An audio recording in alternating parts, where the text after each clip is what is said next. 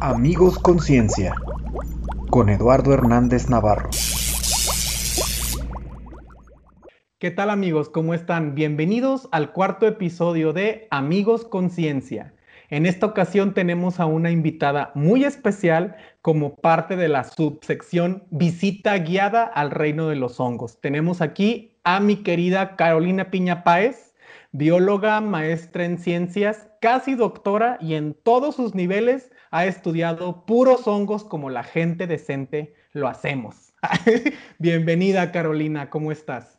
Hola, muchas gracias Eduardo. Muy bien. Cuéntanos un poquito de ti y de tu trayectoria científica. Cuéntanos cómo fue que llegaste a estudiar a estos organismos maravillosos. Bueno, pues primero que nada, muchas gracias por la invitación. Es un honor estar aquí en tu programa. Muchas felicidades por el podcast.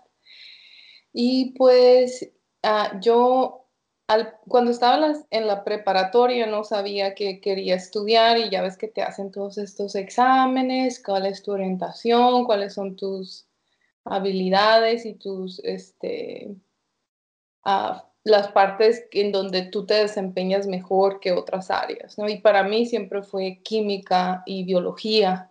Entonces en ese momento en Hermosillo Ah, cuando yo todavía estaba en la preparatoria no estaba la carrera de biólogo, entonces lo más cercano que había era químico biólogo. Entonces esa fue mi opción el último año de la preparatoria mm, o quizá los últimos dos. Entonces para cuando ya me gradué ya existía la opción de licenciatura en biología en la Universidad de Sonora. Para aquellos que nos están viendo, está en, en Hermosillo, Sonora. Entonces, bien valiente, yo apliqué solo a un lugar, yo no apliqué múltiples carreras. Y si mi papá está segura que solo a una, yo sí. Y entonces me gustaba biología, siempre me gustó química y me gustaba ingeniero biotecnólogo, pero eso estaba en el Itson, en Obregón. En Obregón. Ajá, y por cuestiones pues económicas mis papás no podían este, apoyarme para irme a vivir afuera. Entonces, mm, entré a biología y al principio, pues como yo creo que todos, no sabía de qué se trataba la carrera así, ciencia cierta, ¿no? O sea, las especificaciones y la letra chiquita que nunca lees del, contrato.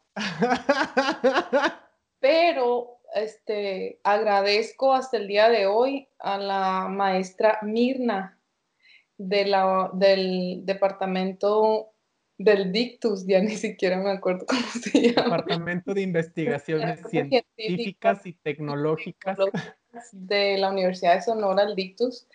Ah, la maestra Mirna tuvo una idea súper buena. Entonces, parte de todas estas clases que dan, una es sobre seminario de investigación y ella dijo, bueno, pues seminario de investigación, voy a traer científicos para que ustedes de primer semestre, semestre sepan de qué pues, qué hacen las personas, ¿no? En, en estas diferentes áreas mm, de estudio, o sea, relevantes a nuestra carrera, por supuesto. Entonces, la maestra misma trajo múltiples investigadores, hizo muy buen trabajo, y entre ellos encontraba el doctor Martínez Queda, al cual le mando un saludo. Entonces, el doctor Martín... Doble.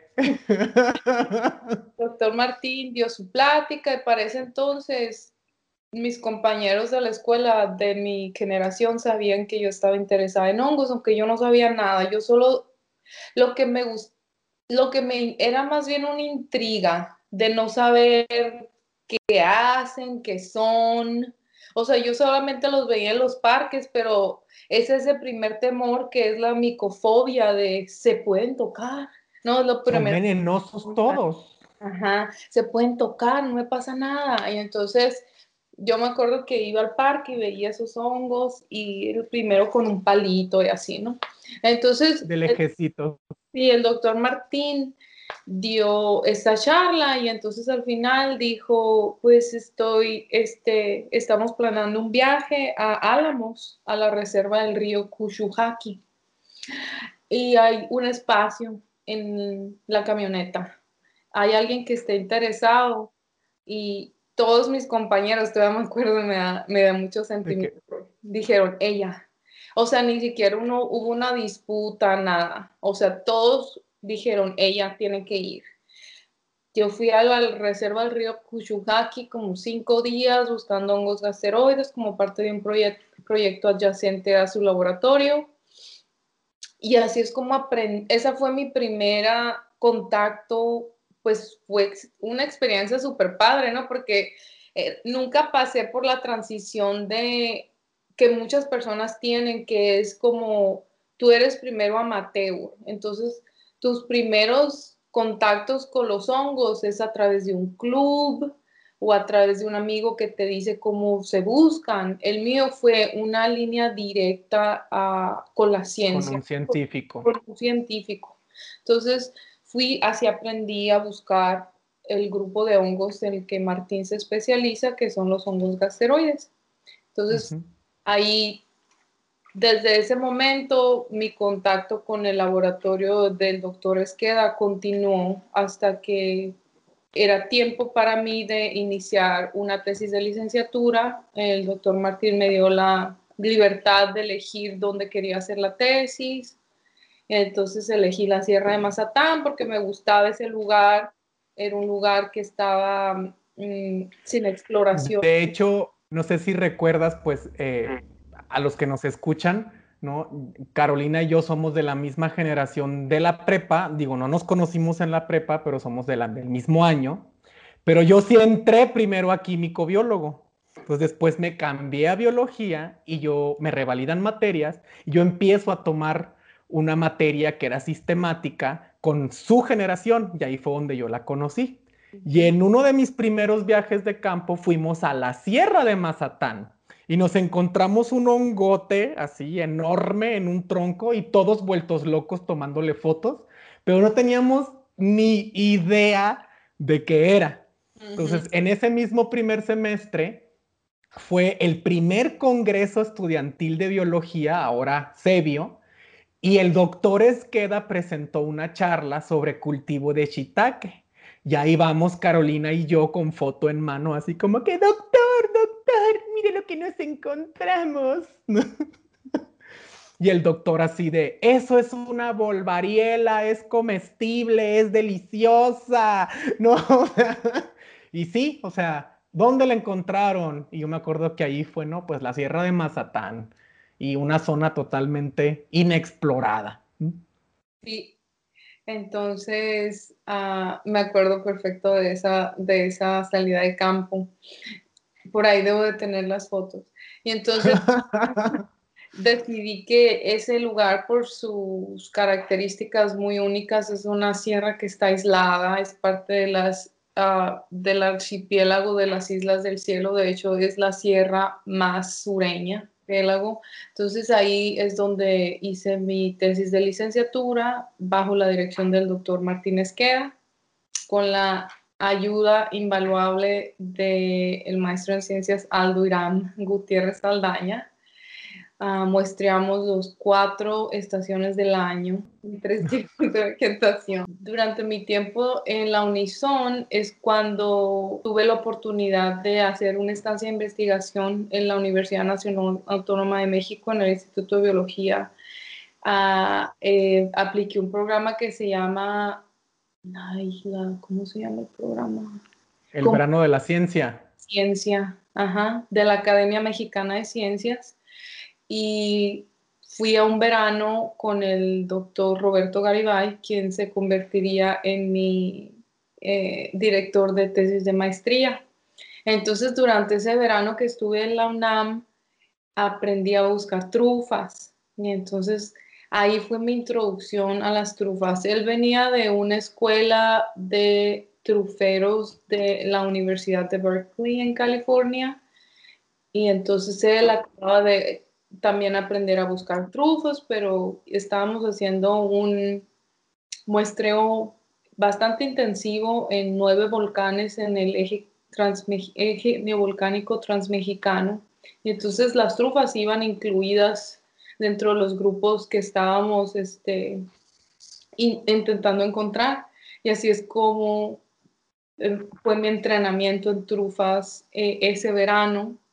Después decidí hacer mi maestría en la, UNAM con, con, el doctor Gaibay.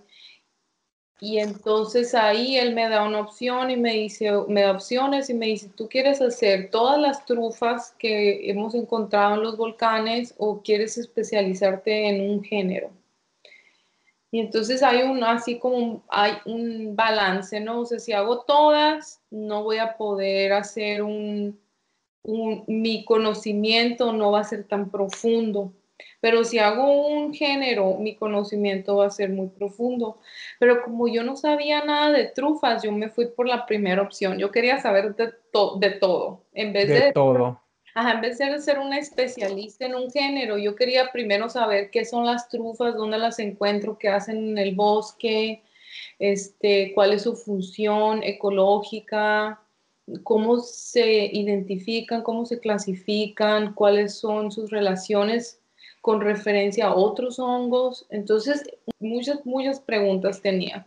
Por eso decidí por la primera opción y creo que fue la mejor porque así es como he conocido a tanta gente, porque cada, o sea, no me acuerdo ahorita cuántos géneros trabajé, más de 15, y cada género tiene su especialista, entonces es como que, oye, estoy trabajando, encontré esto, ¿me puedes ayudar o quieres colaborar?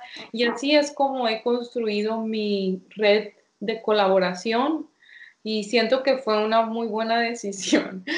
Uh, al final terminé trabajando con ese género que dije que no quería trabajar y profundizar, entonces no me puedo escapar. La fuerza del destino, diría Mecano. Sí, este, entonces en mi maestría, bueno, en mi licenciatura, regresando un poquito, en mi licenciatura mi tesis fue más como de ecología. Vamos a decir, hay tres tipos de vegetaciones que encuentro en cada tipo de vegetación. Por supuesto que encontramos cosas muy diferentes porque la vegetación es un factor muy importante que moldea la estructura de las comunidades fúngicas. Entonces sabíamos que ese era uno de los, de los motores que, que, van a afectar la comunidad fúngica y en este caso la comunidad de gasteroides. Entonces fue muy ecológica mi tesis. Pero yo siempre tuve la inquietud de incorporar técnicas de biología molecular y eso es lo que estaba haciendo Roberto en la UNAM. Entonces, para mi tesis de maestría es donde incorporamos técnicas de biología molecular y entonces me especialicé más en la parte de sistemática. De hecho, mi maestría es en sistemática. Y ahí es donde tomé muchísimas clases con la doctora Susana Magallón, que es una este, referente en cuanto a relojes moleculares, una clase de filogenética, y además con tus datos, ¿no? Cuando tú tomas clases es, es un poco de información, pero no hay nada como tener así como que las manos en la masa de tú hacer cosas. Eso me funciona a mí. Y yo quería saber cuáles eran esas relaciones filogenéticas, es que cuáles son los parientes, ¿no? La, ¿Cuál es el parentesco de esas trufas con el resto de los hongos? Como hacer el, el árbol genealógico. ¿no? Sí, Exactamente. Entonces, durante la maestría aprendí técnicas en el laboratorio de biología molecular y además cómo manejar los datos. Y esa maestría me dio la oportunidad de hacer un verano de investigación. Suena de Yahoo, pero no es. Entonces, y ya están conociendo mi modus operandi. Entonces, y pues tenía muchísimas trufas y en México la única persona que trabaja con trufas es el doctor Gonzalo Guevara en el Instituto Tecnológico de Ciudad Victoria. Y entonces, pues nosotros queríamos que alguien nos ayudara con la identificación. Entonces contactamos al experto mundial de trufas, el doctor James Trappy, en Oregon State en, la Universidad Estatal de Oregon. y le planteamos la idea de que si podía yo visitar su laboratorio y si me podría ayudar. Yo ya llevaba todos mis ejemplares medidos y fotografiados, así aceleramos el proceso. Y entonces cuando fui a Oregon, ahí es donde yo tuve mi entrenamiento en taxonomía de trufas, así como formal, ¿no? Porque el doctor Garibay es más como ecología molecular de micorrizas, pero no, no era el entrenamiento de taxonomía. Entonces, durante mis dos meses en Oregon es donde tuve mi entrenamiento con Jim Trappy y con Michael Castellano, que son los dos expertos que están en la Universidad Estatal de Oregon. Y así en ese, durante esa estancia conocí a otras personas a través de correo y así es como empecé, mi red empezó a crecer y a crecer, ¿no? Gracias a, ese, a ese, esa estancia. Y después, ya casi termino, eh, durante mi estancia en Oregon conocí al doctor Joyce Parafora, que está en el Departamento de Botánica y Patología de Plantas, aunque él trabaja con hongos entomopatógenos. Y... O sea que, que afectan a insectos, para lo que nos escuchan en casa. Gracias, Eddie. Ah, son hongos que se han especializado en atacar insectos, ¿no? Y se usan, o sea, tienen ah, muy, muy comunes en los trópicos. También hay en zonas templadas, pero en los trópicos hubo una así como una explosión de, linajes, de diversificación. Y entonces, pues Joey tiene una línea de investigación muy diversa, entonces trabaja con un género en particular de hongo ectomicorrícico, que es el rizopón, que es el que no quería hacer en mi tesis de maestría. No es que le hiciera el fuchi, pero yo quería saber, creo que no era el... De todo un poquito, ¿no? que no era el momento para especializarme en un solo género en ese, en ese momento, que yo quería saber todo.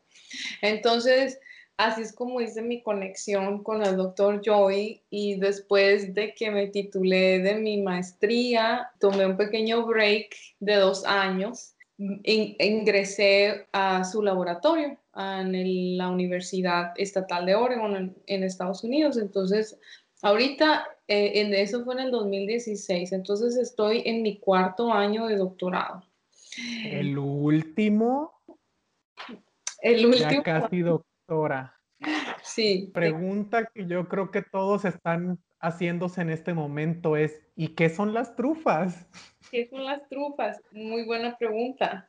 Las trufas son un tipo de hongos que han evolucionado y ahora están bajo la tierra, o sea, su fructificación, en vez de verlas como si tú andas en el bosque o en el desierto de Sonora, cuando tú buscas hongos, tú buscas en la base del árbol, a un lado de un tronco, las trufas están debajo de la tierra porque ese es su hábitat, esa es su forma, su estilo de vida, entonces son hongos que viven debajo de la tierra, fructifican debajo de la tierra y que dependen de animales para dispersar sus esporas. Entonces, esas son las trufas. No son las trufas de chocolate que mucha gente Cabe destacar. y, y cuéntanos un poquito, ¿cuál es la importancia de las trufas? Bueno, las trufas, la mayoría de las especies de trufas forman asociaciones con las raíces de los árboles, algo que se llama hongos ectomicorrícicos, que significa que viven afuera de las raíces. Es como si tuvieras una raíz en el microscopio, vamos a decir que está así como ramificada. Es como si tuviera un guante puesto. El guante es el hongo y lo que hace es la planta es una relación de simbiosis porque viven juntos y es mutualista, significa que los dos ganan, las dos partes. Se ayudan mutuamente. Se ayudan mutuamente. Entonces, el árbol provee al hongo con comida, que en este caso es azúcar, y el hongo provee a la planta con agua minerales que son muy, muy importantes para la función de las células en las plantas y además de ello provee protección contra patógenos por el guantecito que traen puesto. Es simplemente una barrera este, física.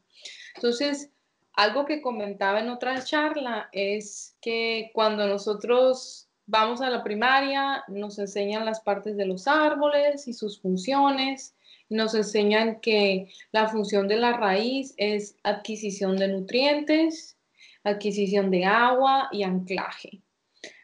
La realidad es diferente y la realidad es que estos hongos que se asocian a las raíces, que son trufas y hay otros también que no son trufas, que son unos hongos que crecen y fructifican ah, arriba del suelo, son una extensión de ese sistema de la raíz y son una extensión que tienen unas características muy particulares como hilitos de los hongos van a explorar la matriz del suelo de una forma que las raíces no podrían ya que las raíces, por más finas que sean, nunca van a llegar a ser tan microscópicas como estos hilos de los hongos.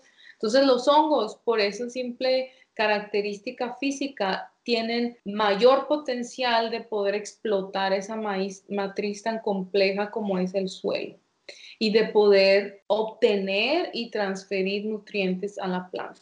solubilizar algunos minerales, ¿no? Como fósforo, potasio, hierro, ¿no? Entre otros. Exacto. Entonces, lo que hacen los hongos simplemente porque son diferentes a las plantas, tienen una trayectoria evolutiva diferente, ellos tienen otras capacidades este, para poder ah, hacer que estas sustancias sean disponibles a las plantas, ¿no? Transforman, transforman, algunas moléculas para que puedan, para que las plantas las puedan adquirir, porque a veces esas moléculas están secuestradas o no están disponibles para las plantas. Entonces, es muy, muy importante, por ejemplo, en ambientes como el desierto o, los, o la selva, donde el fósforo es uno de los minerales después del agua, es uno de los mayores limitantes en, en esos ambientes.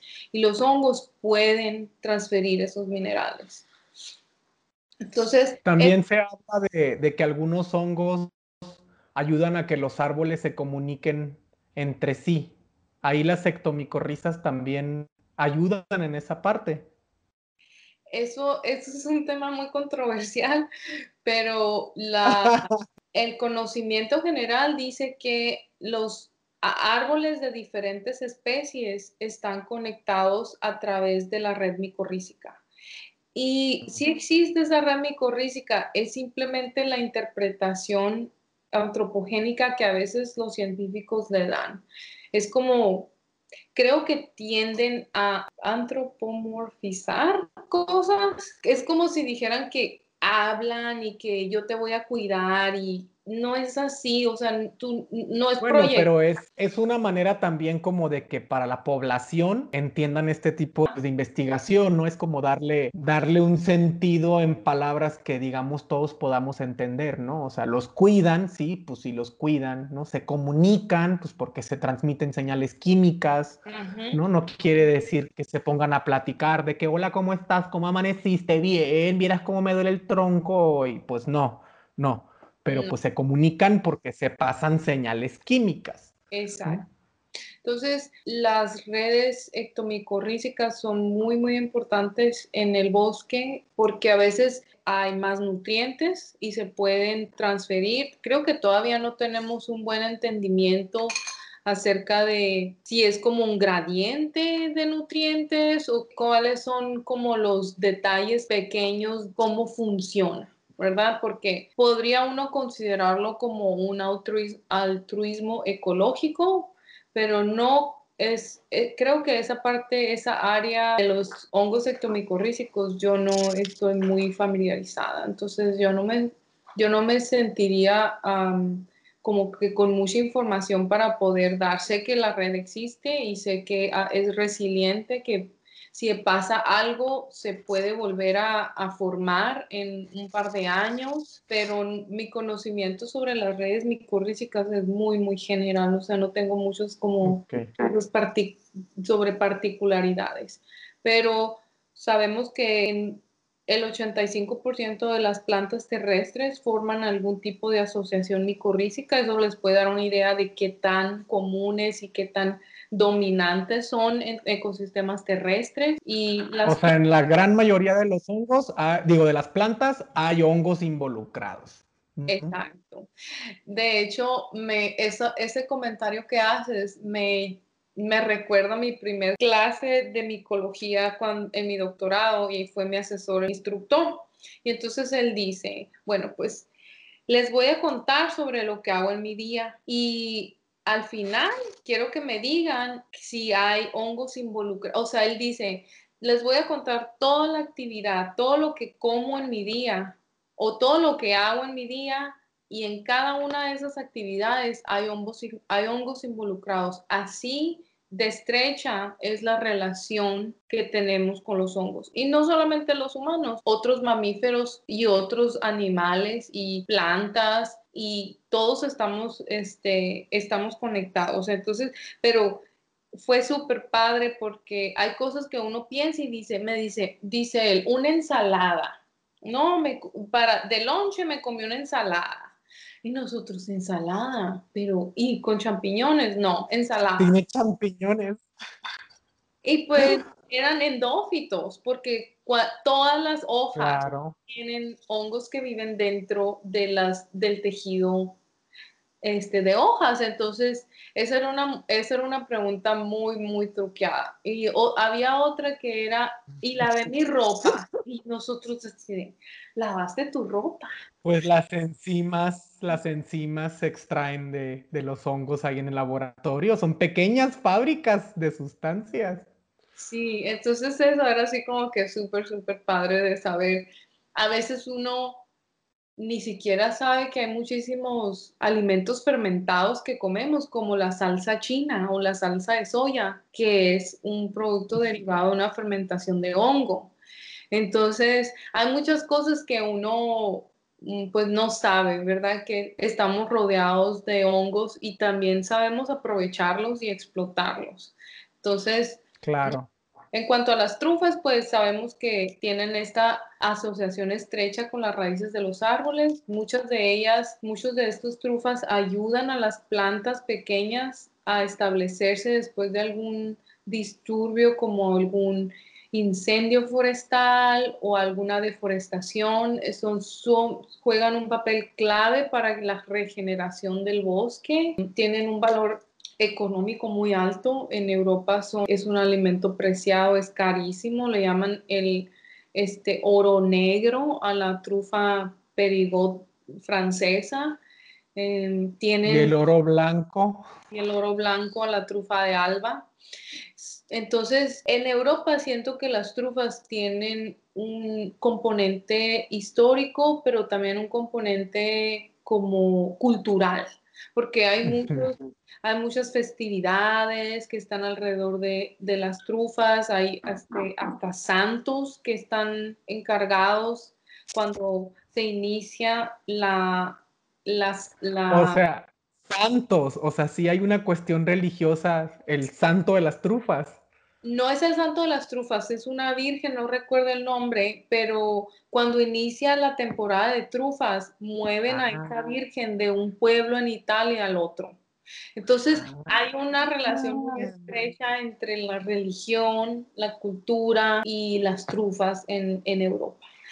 Ah, ajá, aquí en Norteamérica es diferente porque empezamos a descubrirlas, no, nuestro conocimiento en trufas es nuevo aunque el experto esté en Norteamérica. Siento que en Europa hay conocimiento científico y empírico y siento que en Norteamérica es solo un conocimiento científico, aunque han reportado en algunos volcanes en la parte central de México que algunos grupos indígenas consumen trufas. Entonces, el mm. mismo pero sí hay un consumo de trufas y hay un conocimiento de cómo buscarlas. Entonces creo que um, la doctora Montoya de la Universidad de Tlaxcala es la que se ha encargado de, de aportar ese conocimiento a la etnomicología mexicana. Bueno, ustedes saben pues que yo también eh, he trabajado bastante con hongos macroscópicos y pues nosotros cuando andamos buscando hongos macroscópicos que viven por encima del suelo, que fructifican y que tú los puedes ver como un champiñoncito, ¿no?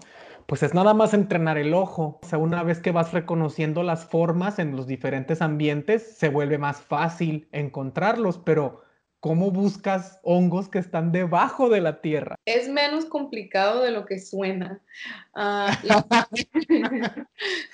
la, forma en la que yo aprendí es es usando un rastrillo. Es un rastrillo especial como de jardinero, pero es usando así como un rastrillo de jardinero, no muy grande, como con unos cuatro o cinco dientes. Y lo que, lo que nosotros hacemos es cuando vamos al bosque, buscamos por algún tipo de pista, buscamos algún tipo como de hoyos. No hay, hay tubos y hay, hay túneles en, en, el bosque, pero nos ayudamos con este rastrillo y entonces lo que hacemos es revisamos si es un túnel, sabemos que no hay trufa ahí, que es el animal que vive ahí, y si tiene como un tope, o sea, si tú así casi casi como picas con tu rastrillo el agujero que el animal dejó. Entonces ahí esa es una señal que había un animal buscando. Si eres, si tienes suerte y si te bañaste ese día,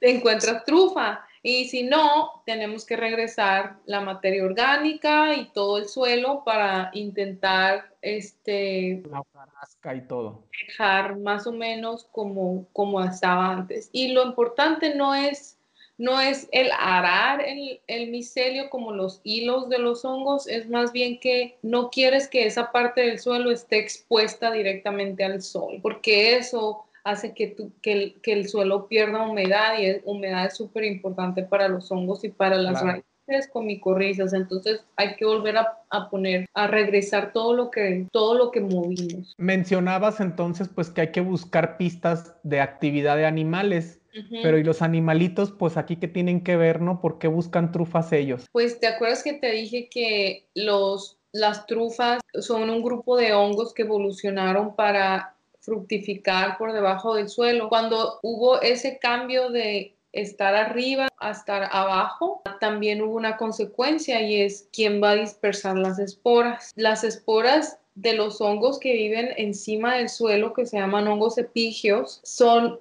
mayormente dispersadas por el viento, por corrientes de aire o a veces es por algún acción, alguna acción mecánica como una gota de agua que cae en el hongo y entonces hace que libere las esporas, a veces moscas, insectos y en este caso las trufas dependen completamente de los animales que las consumen. Por ende, tienen que emitir algún tipo de señal química para poder decirle a los animales, aquí estamos listas para hacer comidas. Y en este caso las trufas emiten unos aromas súper, súper penetrantes. Son unos compuestos súper complejos, muy, muy complejos. Entonces, porque estás, estás en una matriz compleja que es el suelo, con muchísimos otros aromas tiene que ser un aroma que, sobresalga sobre, sobre el suelo. Entonces, sus compuestos son sumamente, sumamente fuertes y los animales pueden detectarlos. Entonces, animales como ardillas, ardilla voladora, este ratón de campo, conejos, venados, osos, Todos ellos comen, comen hongos. Bueno, Trufas. Todos ellos comen trufas. Entonces, las trufas dependen de estos animales para poder dispersar sus esporas, que son como semillas. Y entonces las esporas van a sobrevivir el tracto digestivo del animal que sea que se las come y entonces van a estar empaquetadas en la en materia orgánica deliciosa. y van a ser muy probablemente depositadas esas feces que contienen muchísimas esporas, millones, en algún hábitat muy, muy similar. Entonces, hay bastantes ventajas de, de ser un hongo hipogio. Yo siento de ser una trufa. Las ventajas de ser una trufa me suena a película, novela. Entonces, así es como atraen animales para ser comidos y entonces consumidos. Entonces, nosotros como ventajosos que somos los Homo sapiens sapiens, también ventaja de esos, de esos componentes aromáticos y es donde entran las trufas que tienen un valor económico. Y entonces son las trufas más preciadas. Carísimas. Carísimas de París.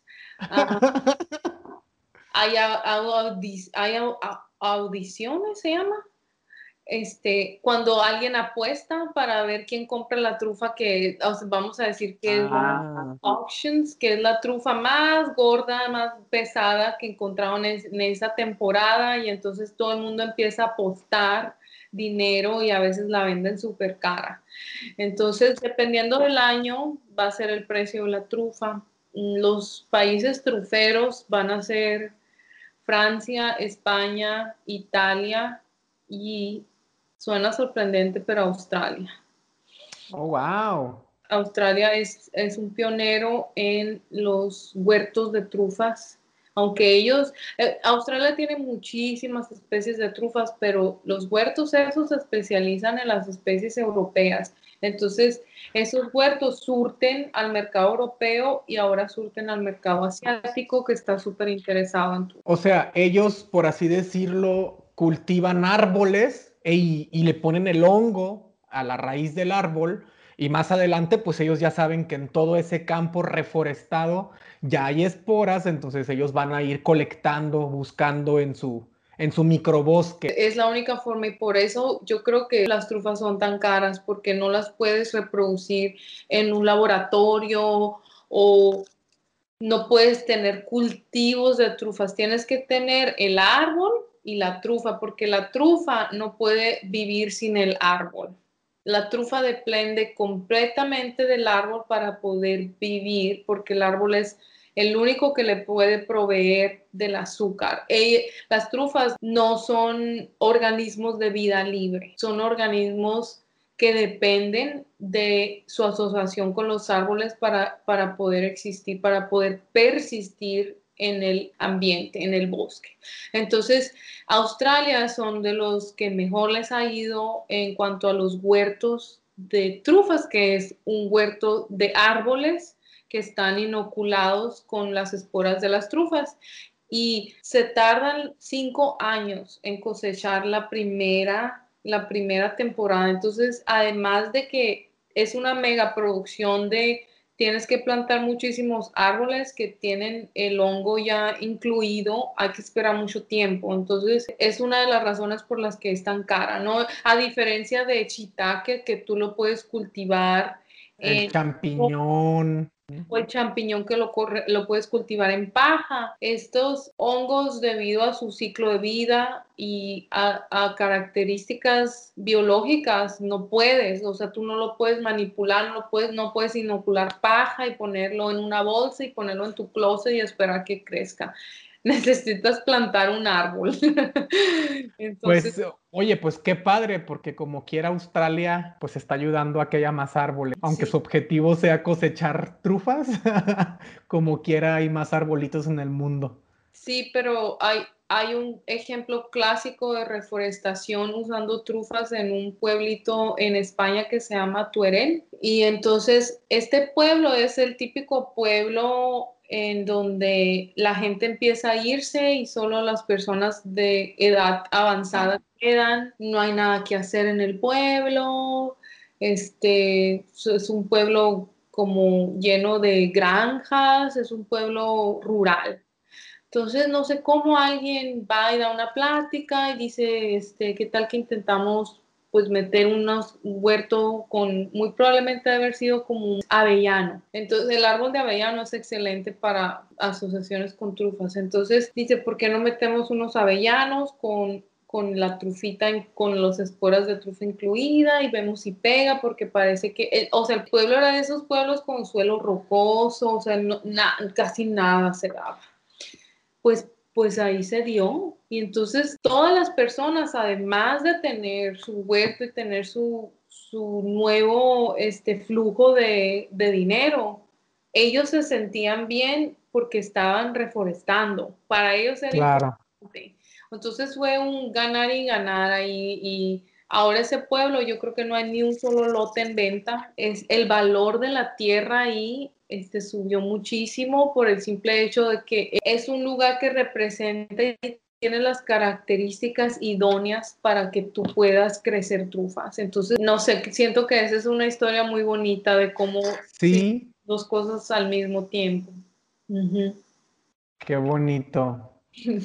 Entonces, como recapitulando, ¿no? Entonces, la importancia de las trufas, pues porque son consumidas por varios animales, ¿no? Ayudan a crecer a los árboles, los protegen, ¿no? Crean esta red micorrícica que les ayuda, ¿no? A, comunicarse, por decirlo de una, de una manera, ¿no? Son importantes en gastronomía, son importantes entonces en economía, porque pues son, muchas especies son carísimas, eh, pues, son comestibles para los humanos y para muchos otros animales, aunque no nos gusta pensar que también somos animales, ¿verdad? Pues sí somos.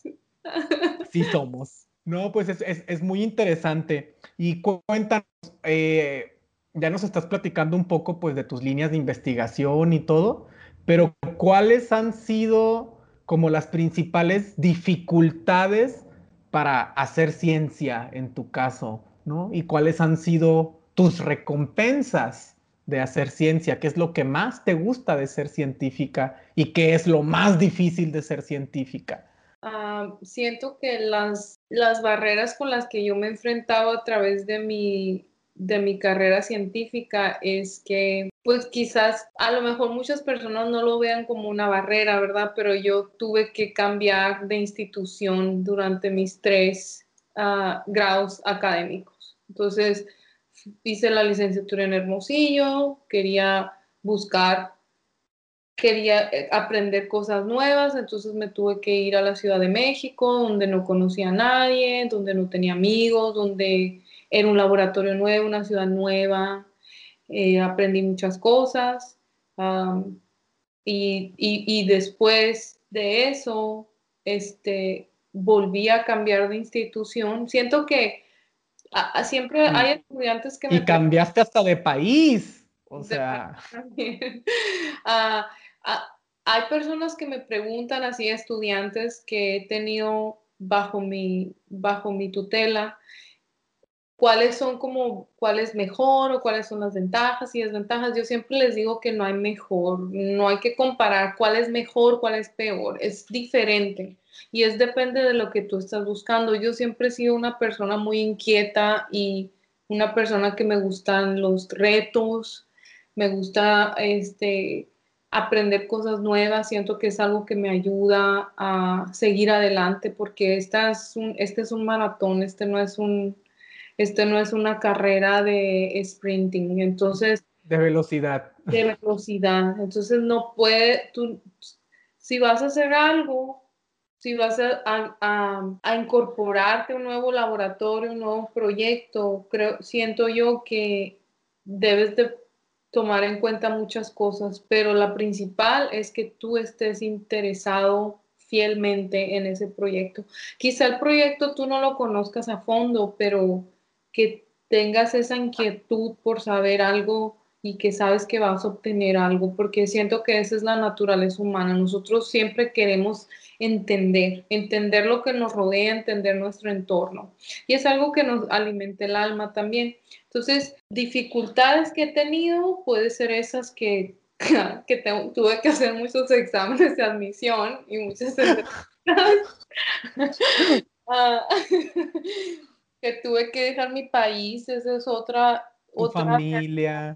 Otra realidad triste, pero ah, la razón por la que dejé el país es porque el, el proyecto que yo quería hacer en el laboratorio necesitaba tener los recursos económicos que mi laboratorio tenía en ese momento y siento que si, si me quedaba en México iba a estar limitada a en cuanto a qué es lo que yo podía hacer. Entonces hay un, como siempre, hay un ganar y perder, ¿verdad? Entonces, claro. es algo que tú tienes que consultar con, contigo mismo, qué es lo que tú estás dispuesto a sacrificar. Hay algo que al, a este punto de mi carrera he descubierto y es que en la escuela o en la ciencia siempre te dicen que te tienes que sacrificar. Y a veces siento que eso está tan metido así que te lo repiten muchas y muchas y muchas veces que a veces uno pierde la perspectiva y deja de disfrutar lo que hace porque si yo no me sacrifico no valió la pena. Y siento que en, la ciencia nosotros como la siguiente generación debemos de ser facilitadores a los estudiantes. Y entonces no estar en ese en esa filosofía en el que si sufrí yo que sufran no yo no quiero que mis estudiantes no. no al contrario yo quiero que mis estudiantes tengan todas las facilidades que a lo mejor a mí no me tocaron ¿no? yo afortunadamente tuve pues un asesor pues muy humano no que siempre se preocupó por nuestro bienestar no entonces esa parte tan sencilla tan humana de, del doctor Esqueda, pues es algo muy difícil de encontrar a veces en, otros asesores.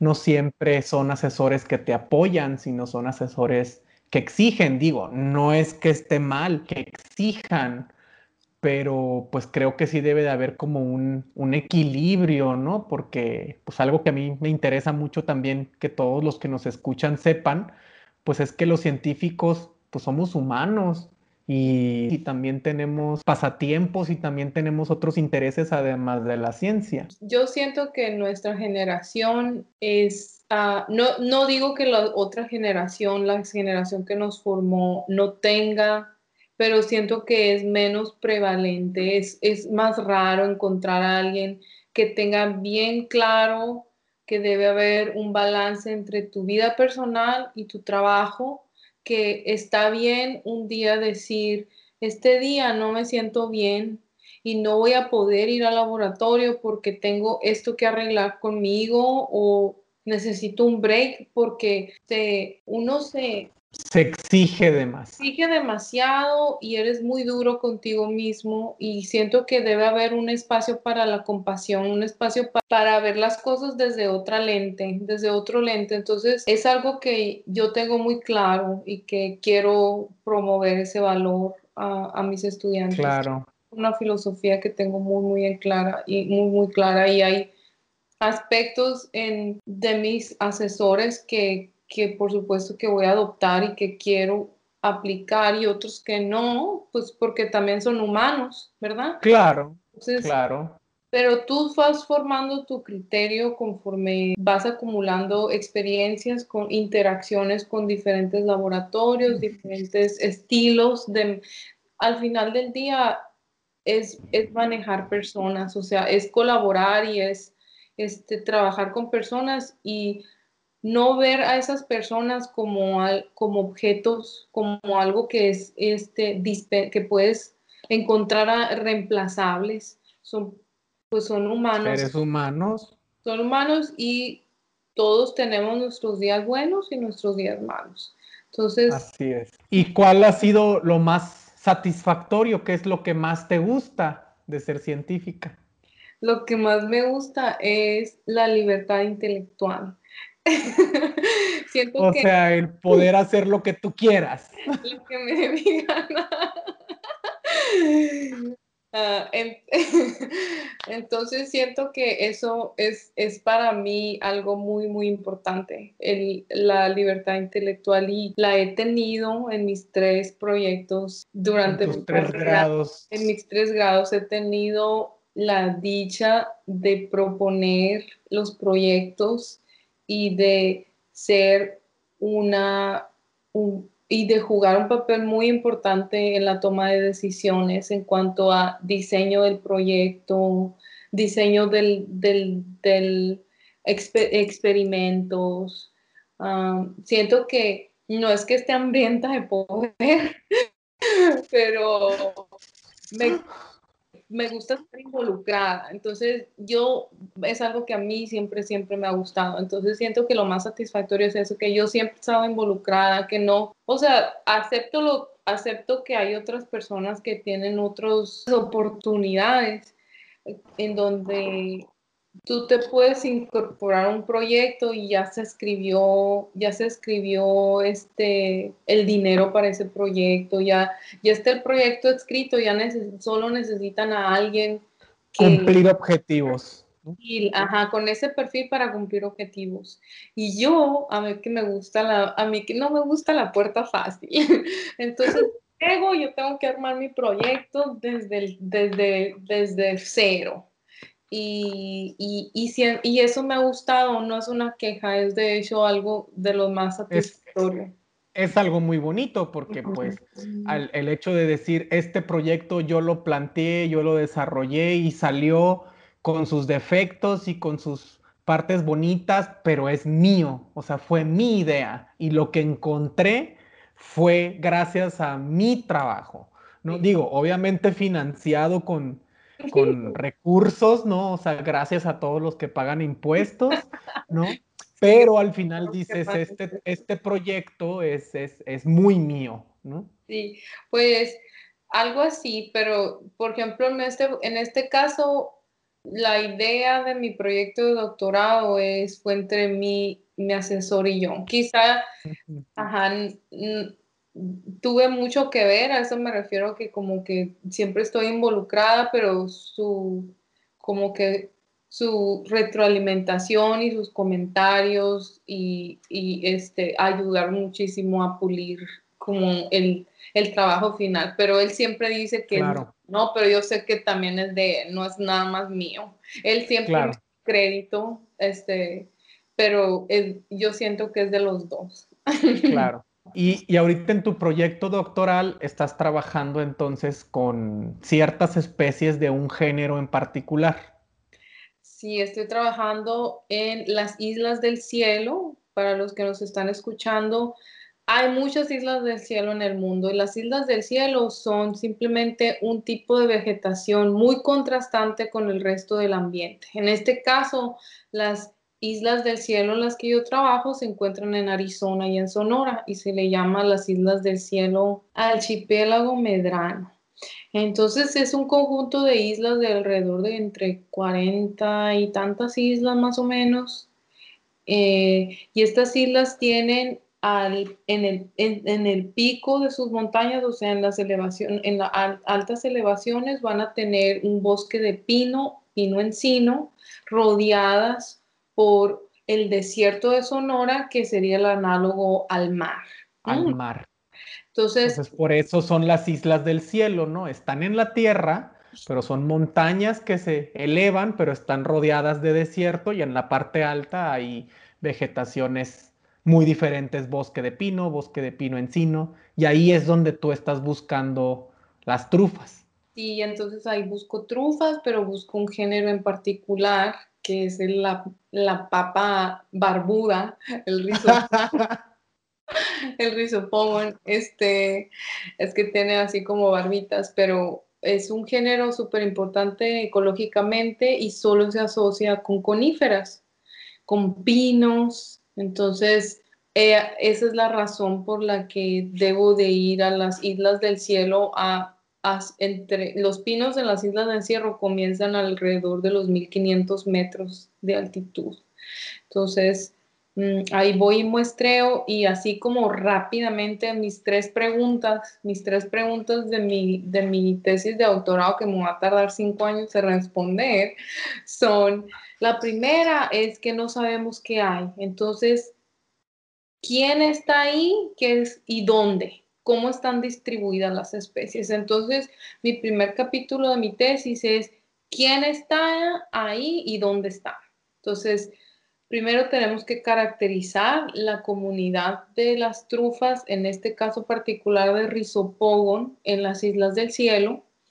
Mi segundo capítulo es acerca de mm, genética poblacional y eso tiene que ver con como con datos demográficos. Quiero saber si hay un flujo, hay una migración entre islas, si hay si hay animales que mueven las trufas de una isla a la otra. Mi hipótesis es no, pero uno siempre puede encontrar sorpresas. Sí, porque digamos que si las dispersan conejitos, ratones, venados, pues el venado no se va a bajar de un cerro para subirse a otro cerro, ¿no? Va a andar alrededor ahí de donde la, ¿cómo se llama? La vegetación que más le convenga. Exacto. Entonces, este, entonces mi segunda, mi segundo capítulo es como genética poblacional, es sobre la migración, este, la tasa de mutación y cosas así como muy técnicas de, pero en realidad lo que quiero saber es si hay algún tipo de migración entre islas o si hay una estructura de las poblaciones que está totalmente influenciada por, la posición geográfica. Entonces, ese es mi segundo capítulo. Mi tercer capítulo es un capítulo muy, muy, este, ¿cómo te diré?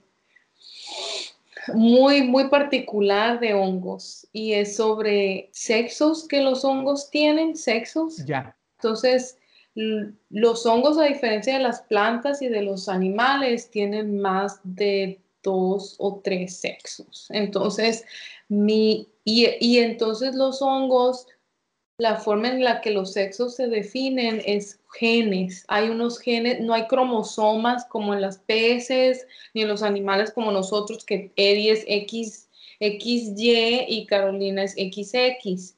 Los hongos no tienen cromosomas, tienen unos genes específicos. Entonces, mm, esos genes... No tienen cromosomas sexuales. No tienen cromosomas sexuales, muy bien, Eddie, gracias. No tienen cromosomas sexuales, pero hay unas regiones en el genoma que son las encargadas de definir estos sexos. ¿Son complementarias o no? Exacto, si son compatibles o si no son compatibles. Entonces, mi tercer capítulo es porque vamos a generar genomas en las poblaciones, en las nueve poblaciones. Estoy muestreando nueve islas, siete en Arizona, dos en México.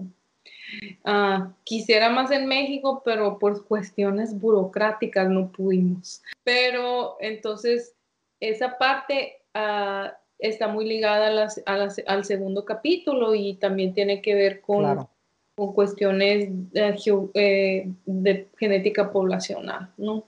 Entonces, de eso se trata mi proyecto. Mi proyecto de doctorado es muy, muy genético, muy genómico, porque estoy, estoy intentando aprender cosas nuevas y poder, para poder ofrecer cuando en un año esté buscando trabajo. Ah, pues lo que he aprendido, ¿verdad? Claro, y pues suena tremendamente interesante, o sea, ya estás en la recta final, entonces pronto te este, vamos a conocer más de tus investigaciones y seguramente vuelves a este podcast a que nos platiques más. Y por último, te quiero hacer una pregunta muy especial. Ah, y esto va relacionado a como a la creencia general que tiene la población con respecto a los científicos, ¿no? Muy relacionada a que todos los científicos tienen que ser ateos, por ejemplo, ¿no? Entonces mi pregunta va relacionada a ¿tú en qué crees? O sea, ¿te, te criaron en alguna religión? ¿Profesas una religión? ¿Qué tipo de creencias tienes? ¿Eres atea? ¿Tienes una religión? ¿O eres, tienes alguna práctica espiritual? Platícanos. Fui criada ah, católica, apostólica y romana. y no recuerdo exactamente cuándo decidí que ya no quería ir a la iglesia. O sea, no me acuerdo si era en la prepa. No recuerdo el día, no recuerdo, no recuerdo, no recuerdo. Y hay muchas personas que pues no tienen la oportunidad de, de tener ese libre albedrío que mis padres me proporcionaron y el cual agradezco, ¿verdad? Entonces, mm, yo no sé si, yo creo que me considero agnóstica. Creo que lo que yo creo es en la energía y las prácticas que yo hago es medito, no soy muy disciplinada, entonces yo no quisiera meditar todos los días, pero no medito. Ah, practico tai chi y el tai chi tiene un componente espiritual muy grande, al igual que el yoga, el cual mi resistencia por mi, por mi rebeldía que tengo, yo presento una resistencia porque a mí no me gusta oh, sistemas jerárquicos. Y siento que en muchas religiones, incluyendo el tai chi también, incluyendo yoga, hay estos sistemas jerárquicos en los que tú debes, tú, tú admiras, pero llega un punto en el que dejas de ser objetivo y todo lo ves desde otro punto de vista y tengo problemas con eso, pero esos son, esos son mis rollos. porque no me gusta que me digan qué es lo que tengo que hacer. Entonces, por eso te digo que son mis rollos. Independiente, empoderada. Entonces, el, el profesor de Tai Chi empieza, no, o sea, nunca nos dijo nada como espiritual porque eres Tai Chi en la escuela. Y, y entonces, pero siento que hay cosas que funcionan y que te traen paz. Siento que soy una persona que a veces no tengo mucha fe a veces siento que todo el mundo se me viene encima y cosas así. Entonces siento que yo necesito nutrir esa parte y decir, va a estar bien, calma. Por eso me gusta practicar meditación. me gusta la filosofía del budismo también. O sea, como que no estoy casada con una cosa, me gusta como explorar y... no me va a gustar una sola disciplina porque siento que soy muy crítica y y voy a decir, ay, no, pero eso no, pero si tengo la apertura de algo que me, de, de tomar lo bueno, siento que esa es la forma en la que, en la que yo puedo mejorar ese aspecto personal. Mm. Digamos que vas agarrando pedacitos de diferentes ideologías. Ay, ya se suena una capirotada. Pero, Pero aquí, digamos, lo que es importante resaltar es que pues realmente hay una parte espiritual que estás trabajando y, que no eres una, digo, que no tiene nada de malo ser un científico ateo para nada, pero pues que sí quede claro pues que no es indispensable, ¿no? Y, y que pues que crees que hay algo más allá de nuestro entendimiento. Sí. Pues perfecto. Entonces, pues nada más nos queda ya para finalizar esto, pues agradecerte enormemente por haberte tomado este tiempo para participar en este pequeño proyecto que está en pañales. Y pues yo más que encantado de que la primera micóloga invitada seas tú, tú sabes el gran cariño que te tengo. Bueno, pues fuimos compañeros en muchas materias y estuvimos en el mismo laboratorio durante la licenciatura y muchas aventuras juntos, ¿no? Este, nos ayudamos a muestrear mutuamente, ¿no? Entonces yo más que encantado de tenerte aquí de invitada y que nos platiques un poco de lo que tanto te apasiona. Muchísimas gracias, Caro. Muchas gracias, Freddy, por la invitación. No, a ti. Muchísimas gracias. Y nada más para agregar, de este, si alguien quisiera comunicarse contigo para saber más de este tema, algún correo o alguna red social en la que te puedan encontrar? Mi correo electrónico es tinapike arroba oregonstate.edu si quieres si quieren contactarme. Igual en la descripción de este video y todo lo ponemos para si a alguien le interesa saber más de este tema, resolver alguna duda, ahí está. Muchísimas gracias, Carolina. Gracias, Ricardo. y recuerden, amigos, conciencia. Esto fue Amigos Conciencia. Si te gustó este episodio, compártelo. Y síguenos en nuestras redes sociales, en Instagram, arroba Amigos Conciencia. Y en el próximo episodio hablaremos de la juventud de las células.